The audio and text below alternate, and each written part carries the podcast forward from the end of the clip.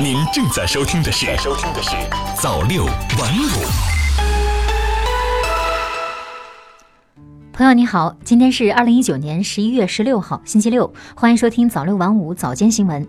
首先，我们一起来关注国内方面的消息。中新网十一月十五日电，据中央气象台网站消息，十一月十五号夜间到十八号，一股强冷空气将从新疆开始自西向东影响中国。大部分地区气温普遍下降六度到十度，局地降温幅度可达十二度到十五度。预计十五号白天到夜间，台湾海峡、台湾以东洋面、巴士海峡、南海东北部和中东部海域将有七到八级阵风、九级大风。中新网十一月十五日电，国家发改委政策研究室副主任、新闻发言人孟伟十五号表示，国家发改委积极开展猪肉市场保供稳价工作。主要包括继续加力促进生猪生产，多渠道增加肉类，妥善实施冻猪肉储备投放等。国家发改委还将配合有关部门加大市场监管力度，维护良好的市场秩序。中新网十一月十五日电，人力资源社会保障部办公厅近日就关于进一步做好民营企业职称工作的通知征求意见稿公开征求意见。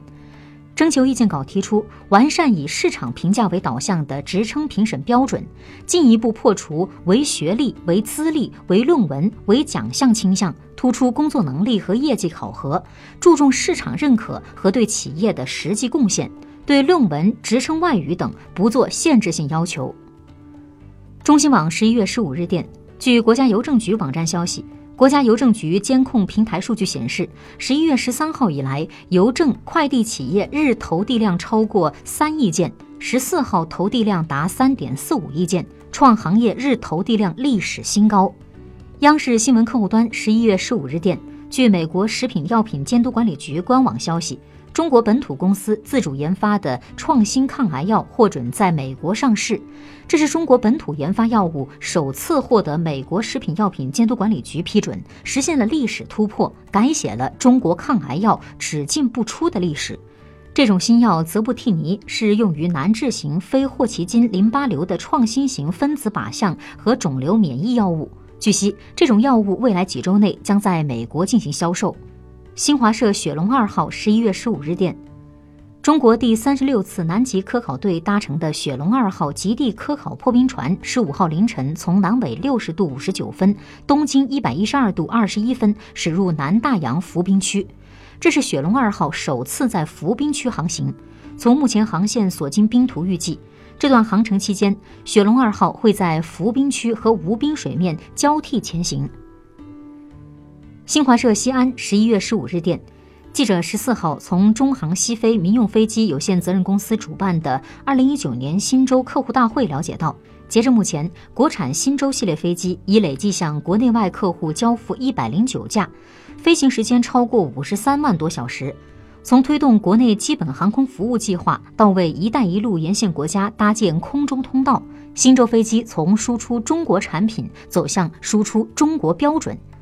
目前，新舟系列飞机投入市场运营的有新舟六十、新舟六百飞机，最先进的新舟七百已进入到全面的试制阶段。到今年年底，大系统级的台架将全部建成。计划新舟七百将于明年三季度实现首飞，二零二二年底取证。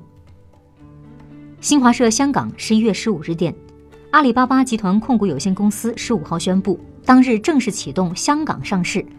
公司将在香港交易所主板上市，股份代号为九九八八。阿里本次将发行五亿股普通股新股，其中香港公开发售零点一二五亿股新股，发行价格将不高于每股一百八十八港元；国际发售四点八七五亿新股，将于二十号确定国际发售价。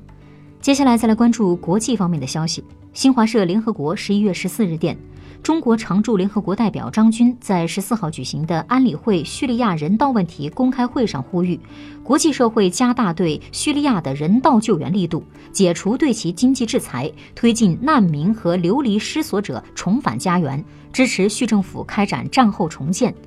张军表示，要切实尊重和维护叙利亚的主权、独立、统一和领土完整，通过政治外交手段解决问题。政治解决是叙危机的唯一现实出路，也是改善叙人道局势的根本手段。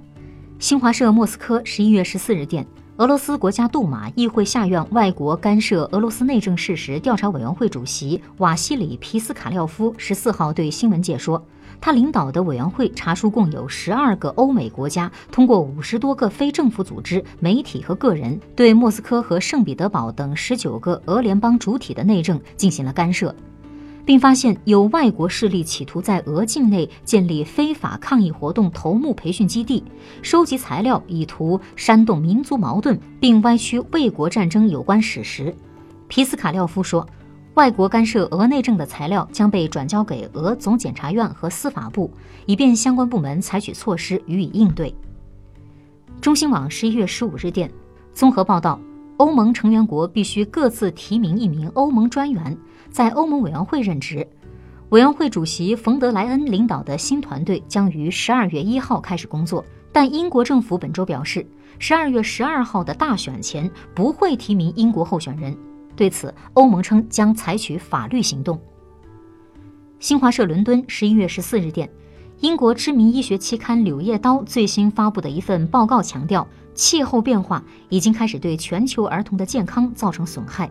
报告说。如果全球不采取任何行动，任由高碳排放和气候变化以目前的速度继续发展，那么现在出生的孩子到他们七十一岁时，全球平均气温将比现在高四摄氏度以上，将导致儿童容易受到营养不良和食品价格上涨的影响，且容易成为传染性疾病的主要受害群体，这将威胁他们人生各个阶段的生命健康。